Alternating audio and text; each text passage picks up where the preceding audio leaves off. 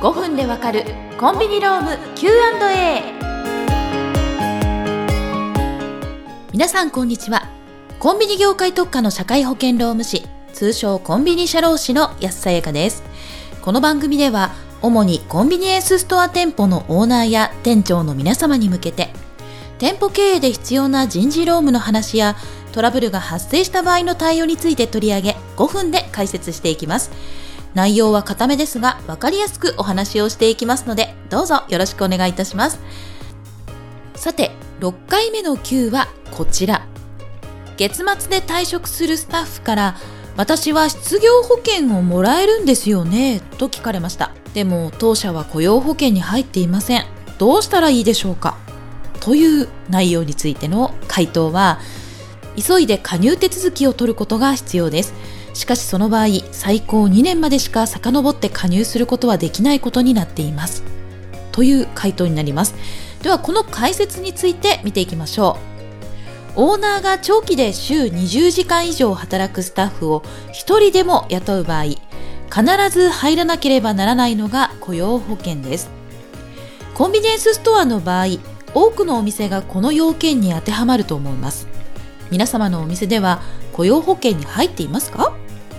これに入っていないとスタッフが退職した後でもらえると思い込んでいた失業保険を受け取れない事実が発覚しトラブルになってしまうんです。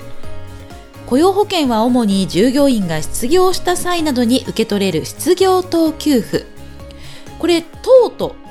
いうなどですねがついていることからわかるように失業時以外のタイミングでも給付があるんですけれども主なものとしては失業給付と呼ばれるものがありますね。それから雇用機会の増大や環境の改善を行う事業所をサポートするための雇用保険2事業というものがあります。こちらの主なものとしては雇用関係助成金の給付の財源になっているものですね。まこの2つのために存在する国の保険なんです。Q&A にあった失業保険という名称は本当はありませんが分かりやすくするために今回はそのまま使用してみます。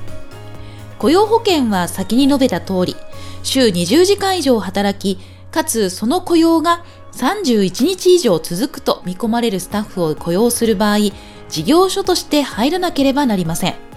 そのスタッフとはパート、アルバイト、正社員などのくくりは関係なく要件を満たしたスタッフが対象となります。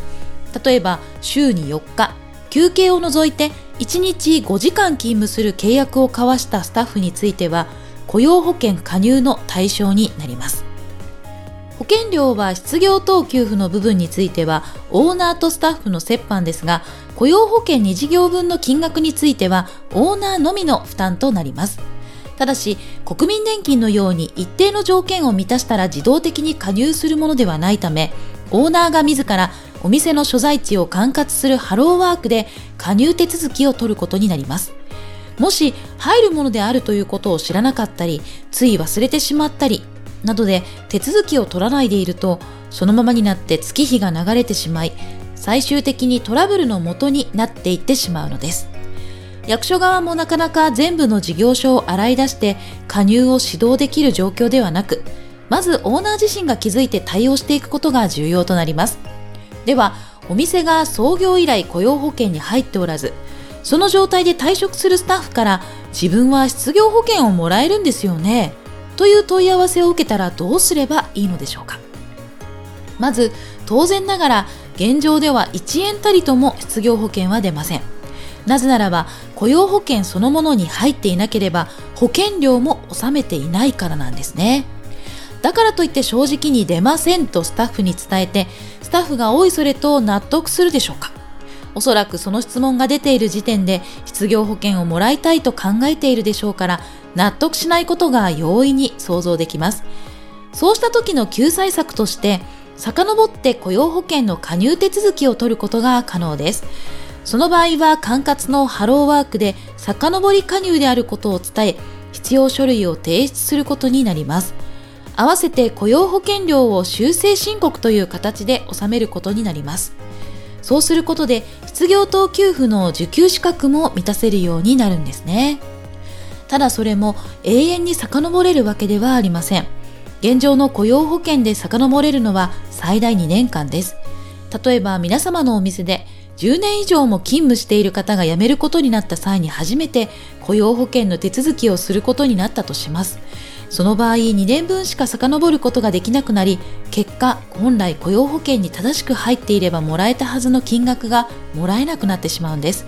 ただし雇用保険に加入していないのによくわからないまま雇用保険料をスタッフの給与から転引きしていた場合には2年を超えて遡り加入をすることは可能です。これらの手続きは放置すればするほど提出しなければならない書類の数も増えていきますます面倒なものになります。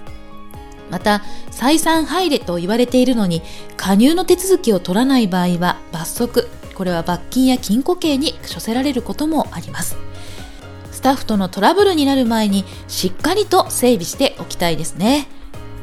今回は雇用保険に入っていないスタッフから私は失業保険をもらえるんですよねと言われた時の対応について見てきました。